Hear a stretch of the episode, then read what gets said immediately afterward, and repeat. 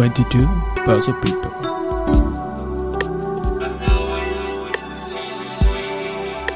And now in season 3.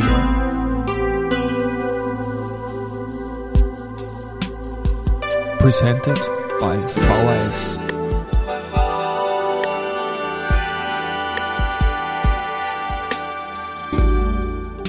Ja, herzlich willkommen wieder zur Serie 22 Börse People. Und diese Season 3 der Werdegang und Personality Folgen ist presented by VHS.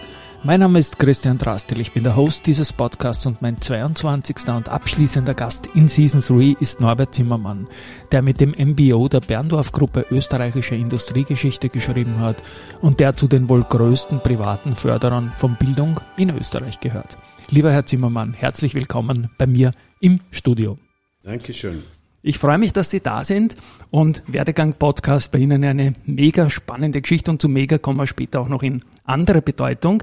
Ich habe in einem Podcast von der B&C Holding Übermut Sie gehört und wollte Sie dann unbedingt auch gleich einladen. Sie haben da ganz eine spannende, schöne Geschichte erzählt. Die Oma war Bergbäuerin, Sie sind Vorarlberger und das einzige Investment, was gegeben hat, war Bildung und dafür zeigten Sie sich in dem anderen Podcast dankbar. Wie ist es bei Ihnen losgegangen? Ja, wie schon gesagt, äh, entscheidend war, äh, dass meine Eltern hart arbeitende Menschen waren, somit gute Vorbilder. Und äh, ihr Ziel war, dass es dem Buben besser gehen soll als ihnen selber. Und die weise Entscheidung war, Bildung ist der Weg dorthin. Genau. Und Sie sind dann bildungstechnisch an der WU gelandet und haben Welthandel studiert, 1967 bis 71. Was war damals das Spannende an diesem Studium und warum haben Sie sich dafür entschieden? Erstens einmal war es so, dass äh, ich angetreten bin zu diesem Studium, um äh, möglichst schnell ein Ticket zu haben, mit einem akademischen Abschluss einen guten Job zu bekommen. Also ich habe Wert darauf gelegt, möglichst effizient zu studieren, habe das auch in der Mindestzeit erledigt. Vier Jahre klingt kurz, ja? Ja, es war okay. Und äh, spannend war, es hat meandert, also meine Interessen haben meandert. Ich habe Russisch gelernt, zum Beispiel, äh, weil ich dort meine Frau besser kennenlernen wollte. Kleines Seminar, wenig Leute, das war mein Zugang, um ihr näher zu kommen, hat funktioniert. Wir sind mittlerweile 51 Jahre verheiratet. Wunderbar, was man nicht alles tut, oder? Ja, und äh, über diese Russisch-Geschichte habe ich mir einen Berufsweg äh, überlegt gehabt, äh, mich mit dem Handel zwischen Russland und Österreich zu beschäftigen. Damals gab es ja den bilateralen Handel, dieses Osthandelsgeschäft war eine Nische. Man dachte, das könnte passen, wenn ich in Wien bleibe. Mhm. Und dann gibt's aber trotzdem so Stationen wie IBM, Spar und Böhm, die verbinde ich jetzt nicht zwingend mit Russland auf Es kam eben dann ganz ja, genau. anders. Ja, genau. In, in meinem letzten Studienjahr war ich im Sommer in Schottland, ja. habe dort als Student bei einer Firma gearbeitet, die mich in der IT eingesetzt hat, so als ähm, Helfer. Und damals wurde ein ganz spannendes Softwarepaket in der Fabrik eingesetzt und die fanden, dass ich derjenige bin, Alien aus Österreich, der dem Foreman, dem Werksleiter, äh, dieses Softwarepaket am besten verkaufen konnte. Und da habe ich die IBM-Leute kennengelernt, die das verkauft haben dort. Und die waren tolle Typen. Blauer Anzug, weißes Hemd, Krawatte, hat mir unglaublich imponiert. Und diese Jungs haben mir dann auch ein Zeugnis mitgegeben, dass ich mich da ganz gut bewährt hätte. Und mit diesem Zeugnis bin ich dann als Bewerber bei IBM äh, hier in Österreich angetreten. Okay, und Sie waren dann in Österreich bei Dann hat bei, mich bei, ja. Russland nicht mehr interessiert sondern es war die IT, die mich da äh, ganz ähm, in, in, in Beschlag genommen hat. Sie haben gesagt, 51 Jahre verheiratet. Also Russland hat seinen Zweck getan, weil Sie ja eigentlich die Frau. Genau. Mein Russisch beschränkt sich auf ja. Karaschow, Sivodnia. Ja, wunderbar. Das war's dann wunderbar. schon. Spar interessiert mich auch sehr. Das hat mich in der Vorbereitung ein bisschen gewundert. Hätte ich Ihnen jetzt nicht zugeordnet, den Sparkonzern als, als Facette in der Wirtschaft. Was war da? War ein Zufall. Über ja. einen Freund, der dort Geschäftsführer wurde und der einen Leiter des Rechnungswesens gesucht hat, äh, habe ich dort angehört. Das war in Oberösterreich.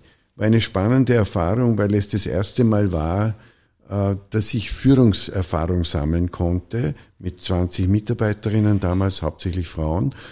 Und äh, ich war 27 Jahre alt, habe das vier Jahre gemacht, war eine tolle Schule. Und Böhm, vielleicht noch ein paar? Und da wurde ich wieder abgeheuert. Also wir wollten von Oberösterreich nach Wien zurück wieder. Das war auch nicht auf Dauer angelegt. Und äh, Böhm hat mir eine Geschäftsführung angeboten, war damals ein mittelständisches Unternehmen, circa 300 Mitarbeiter und das war für mich ein nächster Karriersprung. Und dann sind wir schon im Jahr 1986, da habe ich maturiert und Sie sind ins Triestingtal, wo es einen schnellen Halbmarathon gibt, wie ich weiß, aber auch Berndorf. Ja. Auch da muss man wieder ja. wissen, völliger Zufall. Äh, ich wollte, bin auf den 40er zugegangen damals, durfte bei der Firma Böhm unglaublich viel machen. Wir waren ein, ein Champion damals in Logistik. Also dieses Zusammenspiel IT, äh, moderne Logistik. Wir hatten schon äh, Systeme mit unseren Kunden, die an das Internet, an das E-Business-Geschäft von heute äh, erinnern. Also das heißt, wir haben hier ganz moderne Lagertechniken, Logistiktechniken implementiert. Hat mir großen Spaß gemacht. Aber ich bin auf den 40er zugegangen und habe gesagt, das kann es noch nicht gewesen sein. Ich möchte Unternehmer oder Mitunternehmer werden. Und der damalige äh, Eigentümer hat das nicht so gesehen und ich habe ihm dann ganz in aller Freundschaft gesagt, äh, da wird es mich dann allerdings nicht mehr wahnsinnig lange hier halten. Und wie es der Zufall will, wieder ein Freund rief mich an und hat mir erzählt, äh, du hast ja immer äh, große Sprüche gemacht, wie man die verstaatlichte Industrie besser organisieren könnte. Ich habe hier einen Problemfall, Berndorf, das ist nicht allzu weit von unserem damaligen Wohnort entfernt. Brunn am Gebirge haben wir damals gelebt. Äh, warum machst du das nicht? Jetzt kannst du beweisen, wie es ist. Habe ich gesagt, ich habe mir nie vorgestellt, Manager in der verstaatlichten Industrie zu sein, mhm. aber auf ein Zeitengagement mache ich das. Also ich habe einen Sanierungsauftrag übernommen praktisch, zwei Jahresvertrag befristet und bin losgezogen. Mhm. Und äh, dann hat sich's ergeben.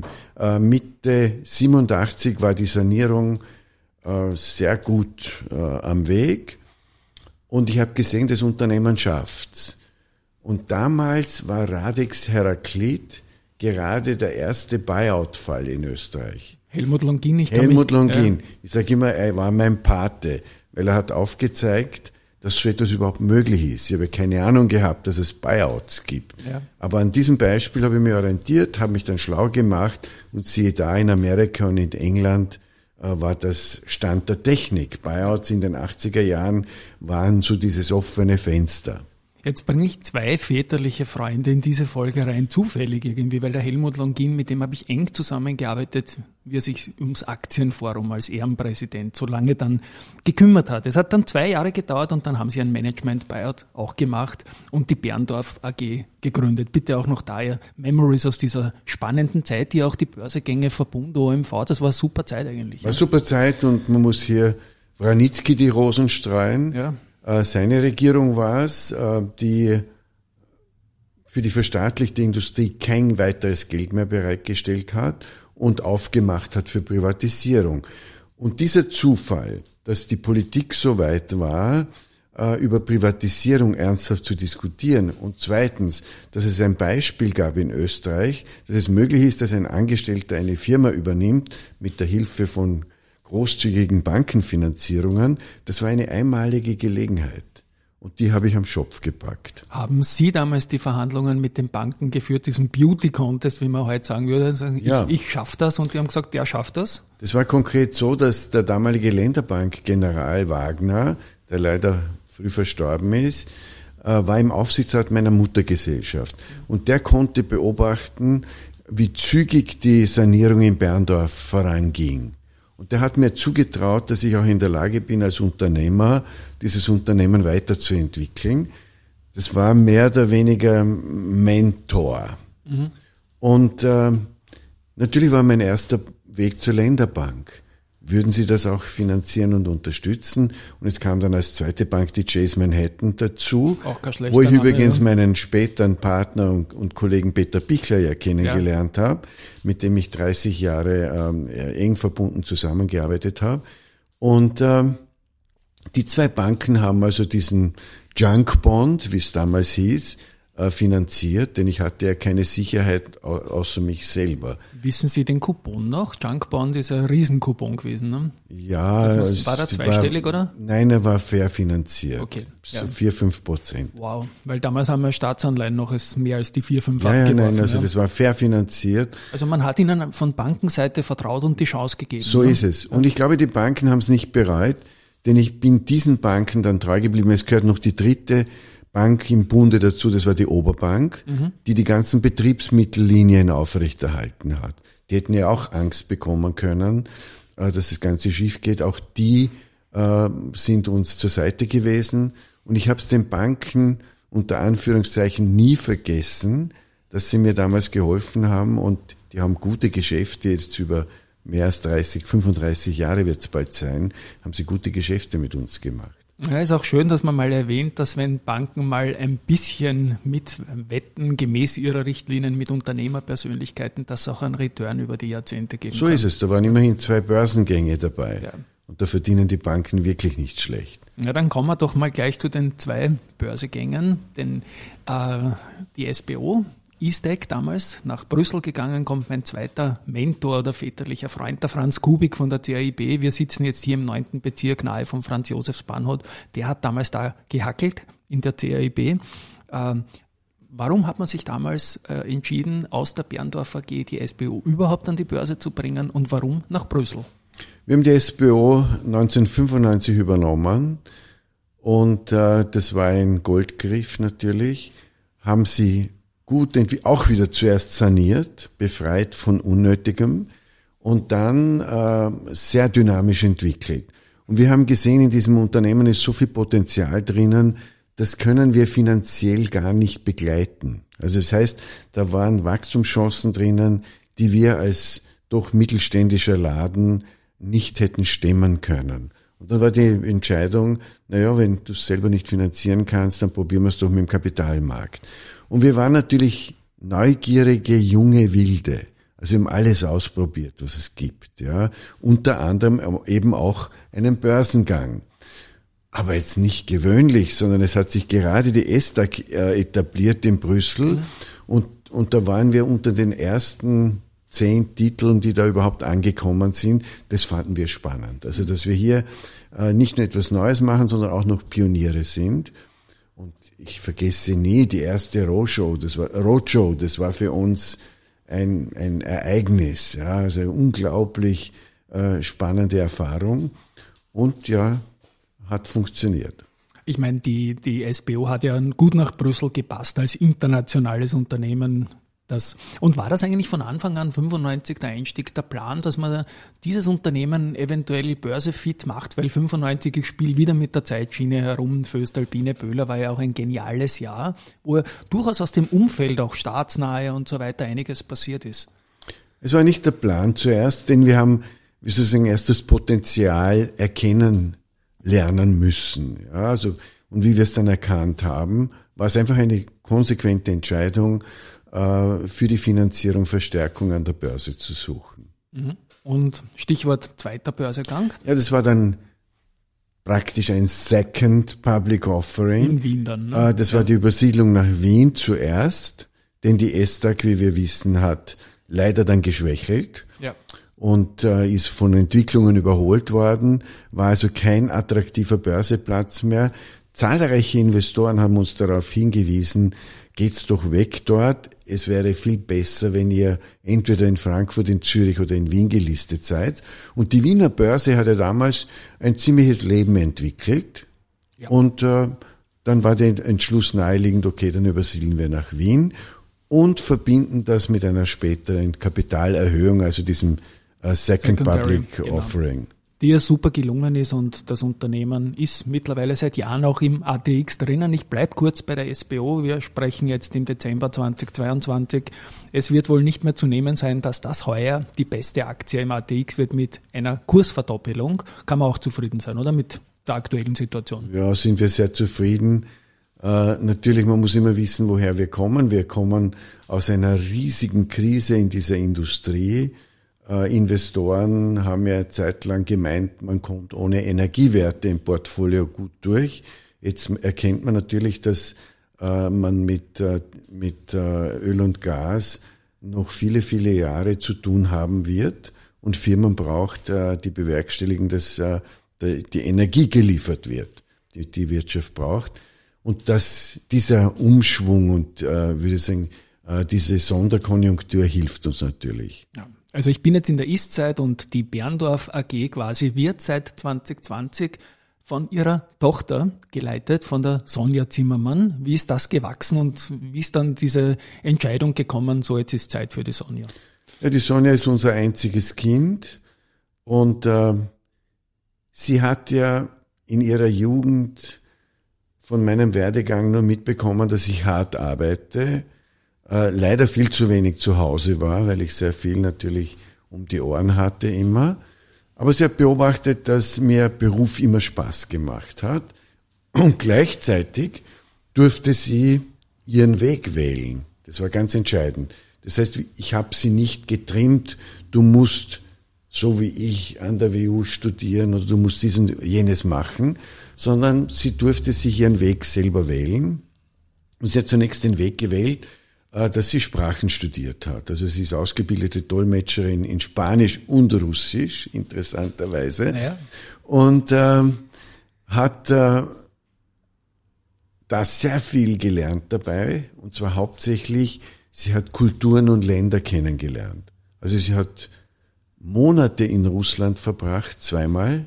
Einmal in Moskau, einmal in Petersburg, hat dort gelebt als Studentin und hat dieses Land sehr, sehr gut äh, kennen und lesen gelernt und die Menschen dort äh, kennen und auch schätzen gelernt.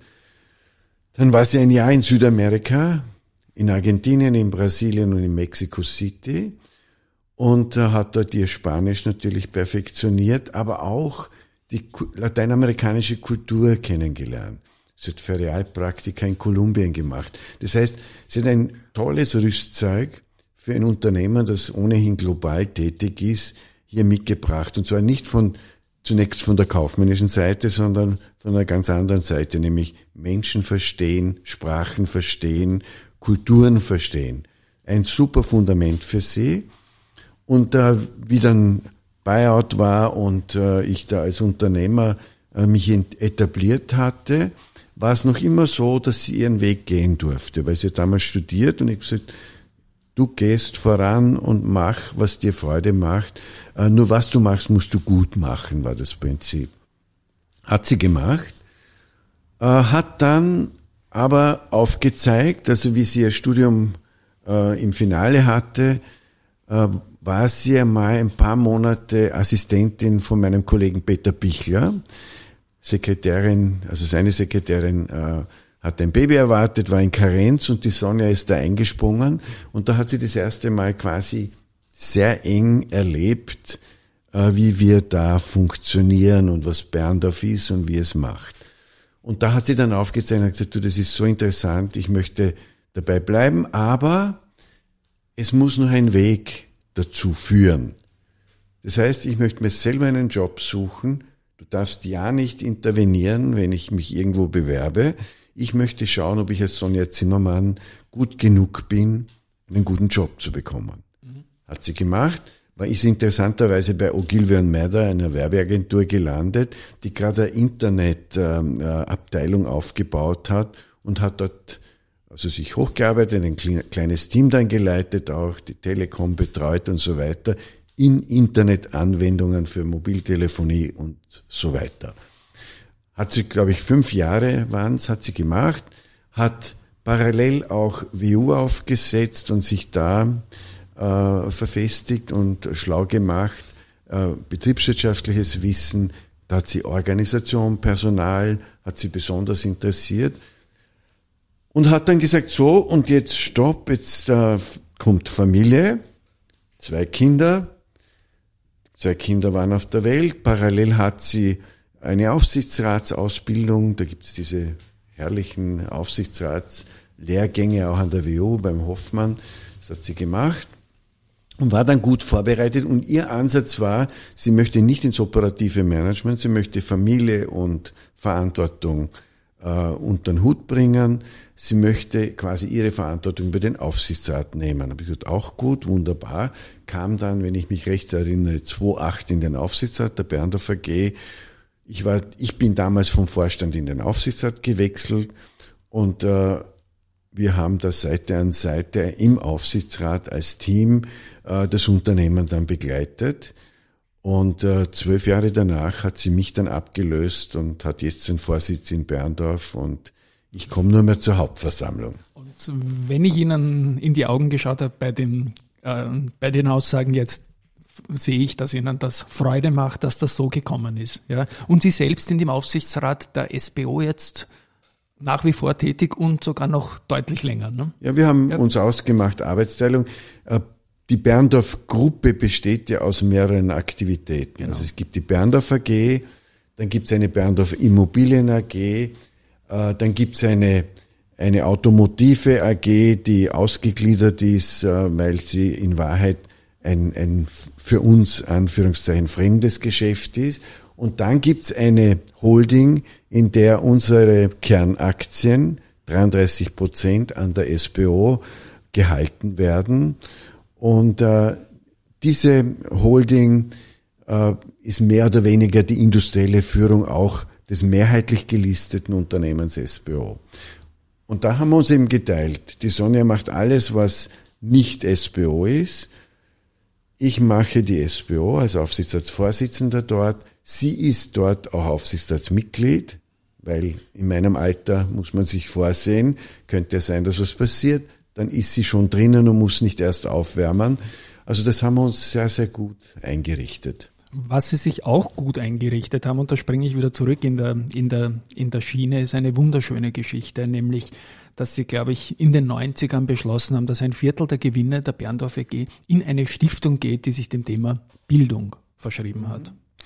Also man muss die Geschichte noch weiter zurückdrehen. Berndorf hat eines der spannendsten Mitarbeiterbeteiligungsmodelle.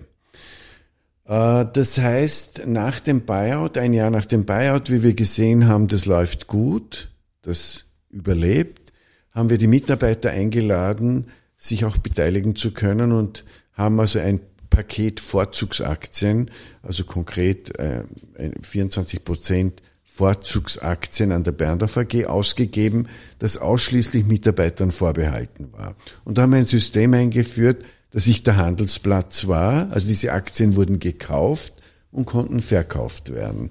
Das heißt, Aktien wurden von Mitarbeitern übernommen und äh, die Idee war, wenn irgendjemand das Geld braucht oder äh, verkaufen möchte, dann muss er ja jemanden haben, das aufnimmt und ich war derjenige, der ein Konto eröffnet hat und diese Aktien hereingenommen hat sie geparkt hat und wenn wieder Mitarbeiter kamen, die sich interessiert haben, habe ich sie wieder ausgegeben. Haben wir da einen Bankenrahmen beschafft, damit ich den Handelsplatz auch wirklich seriös und lebendig halten konnte. Und so nach ähm, der erste Market Maker, den ich im Podcast zu Gast habe. Ne? Ja, das war, also, genau. war eins, das war eigentlich meine ja, genau. Sekretärin, die das ja. gemacht hat. Ja, okay. Äh, die hat diese diese Evidenzen geführt und hat das Konto geführt und so weiter. Und äh, nach 15 Jahren haben wir festgestellt, wir haben einen Webfehler in diesem Beteiligungsmodell. Das Unternehmen ist enorm gewachsen. Damals war ja SBO noch mehrheitlich konsolidiert, auch in der Berndorf AG, weil wir ja ein Drittel Free Float hatten zwei, und ein Drittel Free Float, zwei Drittel im Eigentum der Berndorf AG. Und äh, haben gesehen, dass wie Sie sagen, die Zeit hat sich geändert, das Umfeld hat sich geändert. Wir müssen die Mitarbeiterbeteiligung neu aufsetzen. Und dann haben wir ein Übernahmeangebot gemacht an alle, an jeden Einzelnen. Das waren ja lauter Einzelgeschäfte, die wir gehabt haben. Das heißt, wir konnten nicht einfach die Aktien einziehen, sondern wir haben den Mitarbeitern ein Übernahmeangebot gemacht. Und äh, denjenigen, die schon in Pension waren, gesagt, hey, leg dir dein Geld an und sichere dir dein Alter damit. Jene, die noch im Unternehmen aktiv waren, haben das Angebot bekommen, in einem neuen Modell sich an ihrer jeweiligen Firma, wo sie tätig sind, zu beteiligen. Das wurde interessanterweise von allen angenommen. Schön. Wieder ja. die Assistentin war da war diejenige, die den ganzen Prozess hier auch begleitet und überzeugt hat. Und äh, dann war das Problem, ich habe diese Aktien übernommen, weil ich ja der, der, der, der, der äh, Put, die Put-Adresse war. Und habe gesagt, das kann es aber nicht sein, dass ich die persönlich halte, weil wenn der Wert steigt, dann könnte schneller mal ein Unmut aufkommen, der hat sich da bereichert. Weil du kannst ja den Preis nur zu einem bestimmten Zeitpunkt festmachen, den Deal abwickeln und was immer danach ist. Wenn es gefallen wäre, hätte jeder gesagt, na gut, dass wir es verkauft haben. Wenn es steigt und es ist gestiegen, hätte jeder gesagt, na ja, aber da hat sich ja jemand jetzt gestund, äh, gesund gestoßen an der Aktion. Ja. Also war die Ausweichlösung, ich gründe eine Stiftung, die ausschließlich gemeinnützig tätig ist und die Aktien werden in diese Stiftung hineinverkauft, werden finanziert und wenn die Finanzierung durch Dividenden, die da hineingeflossen sind, eben 24 Prozent, äh, wenn, wenn die ähm, Verbindlichkeiten abgedient sind, dann kann diese Stiftung die Dividendenerträge gemeinnützig einsetzen. Und da war natürlich einer der Schwerpunkte Bildung. Also im Jahr 2011, 2012 in diesem Dreh waren wir schuldenfrei in der Stiftung und konnten jetzt seit zehn Jahren tätig werden. Soziales, Kultur, Bildung, das sind die Themen. Und es gibt keinen persönlichen Begünstigten, also niemand aus unserer Familie. Äh, wir sind zwar Vorstände in der Stiftung und gestionieren das Ganze, aber die Zuwendungen gehen ausschließlich an die Gesellschaft zurück. Und das ist eigentlich ein schönes Modell. Stichwort begünstigt. Also wir sind ja als private Förderer von Bildung nicht wirklich steuerlich begünstigt, sondern eher schwer benachteiligt eigentlich. Wenn ich das jetzt mal summieren darf, vielleicht auch da ein paar Worte dazu, was man da tun könnte. Naja, ich, ich, ich kämpfe seit Jahren, also seit wir Bildung unterstützen, dafür, dass man die Bildungssteuer abschaffen sollte. Ich rede nicht von Steuerbefreiung, ich rede nur von Besteuerung von Bildungszuwendungen. Warum ist es so? Wenn eine Stiftung einer Bildungseinrichtung, äh, einem NGO, das sich engagiert für äh, die Unterstützung des Bildungssystems, wenn eine Stiftung Geld zuwendet, zahlt sie 27,5 Prozent Kapitalertragssteuer, so als ob irgendein privater Begünstigte das Geld nimmt und dafür sich ja, Luxus verrückt, leistet. Ja. Ja, also es ist absurd. absurd. Das heißt, Geld geht in die Gesellschaft, Geld geht in Bildung. Eine, eine, eine wirkliche Mega-Aufgabe der Gesellschaft ist Bildung. Und dafür wird Steuer eingehoben. Das ist absurd. Ja. Also Sie haben jetzt Mega gesagt, es gibt die Berndorf Privatstiftung und es gibt auch die Mega, mhm. die Sie gemeinsam mit der B&C Holding, ich glaube 50-50 ist das, oder? Nein, ich muss äh, der Ordnung halber sagen, äh, wir haben hier also eine gemeinsame Stiftung errichtet. Die aber, Mega eben, ne? Aber die B&C ist mit Abstand der Seniorpartner. Okay. Wir sind die Juniorpartner. Äh, die B&C ist auch in ihrem ganzen ähm, äh, Firmenumfeld äh, zehnmal größer als wir. Ist auch ehemalige Länderbank. Genese, kann man sagen. Ne? Es ist Zum eine äh, spannende und, und, österreichische ja, ja. Industriegeschichte, äh, die äh, separat zu behandeln wäre.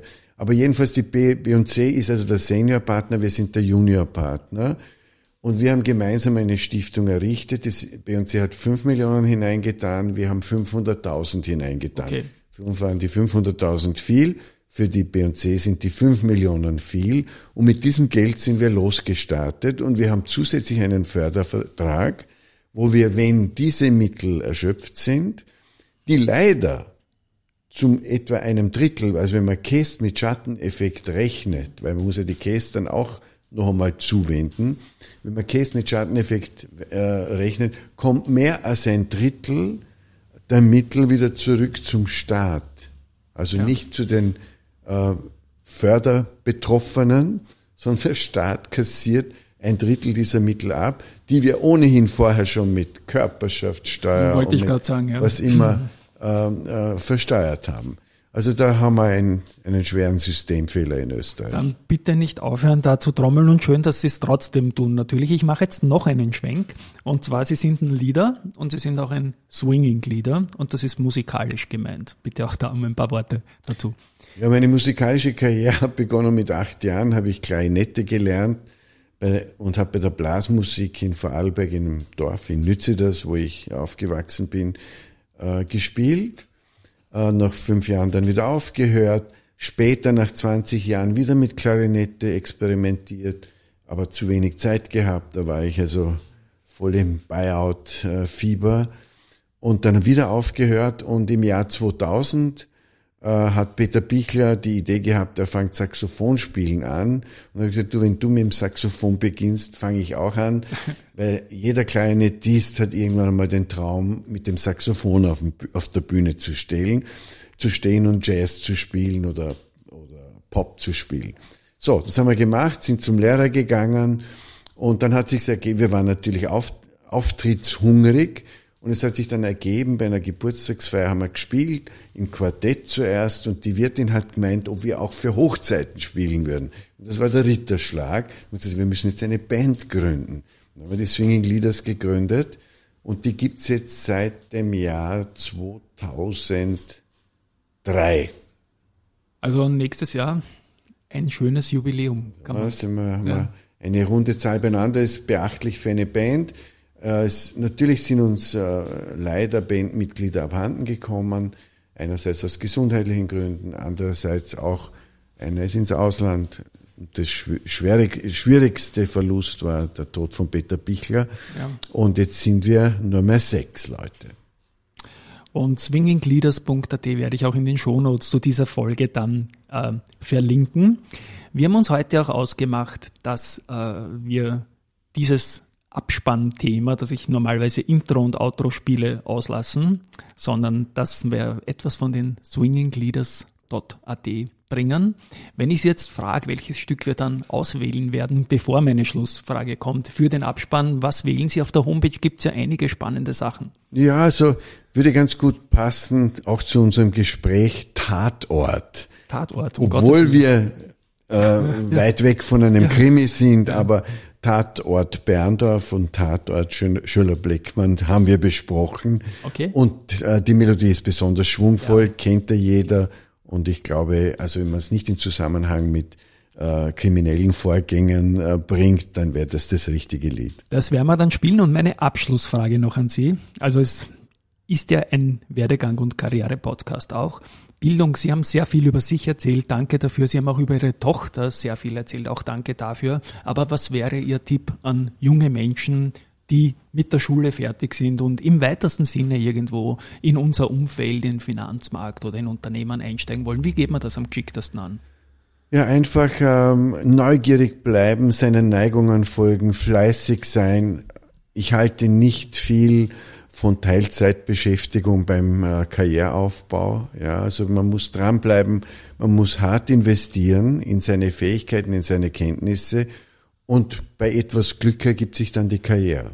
Wunderbar. Ich sage immer, auch ihre Karriere wird man so leicht nicht nachmachen können, aber es ist immer was dabei, was man mitnehmen kann an Inspiration, an Glaube, an Hoffnung und auch an Stärke. Lieber Herr Zimmermann, vielen lieben Dank, dass Sie zu Gast bei mir waren. Es war ein Volksfest, wie ich immer sage. Ich möchte mich bei der Gelegenheit auch äh, bei den Hörerinnen und Hörern mal verabschieden. Danke für die Einladung. Und jetzt gibt's noch den Tatort.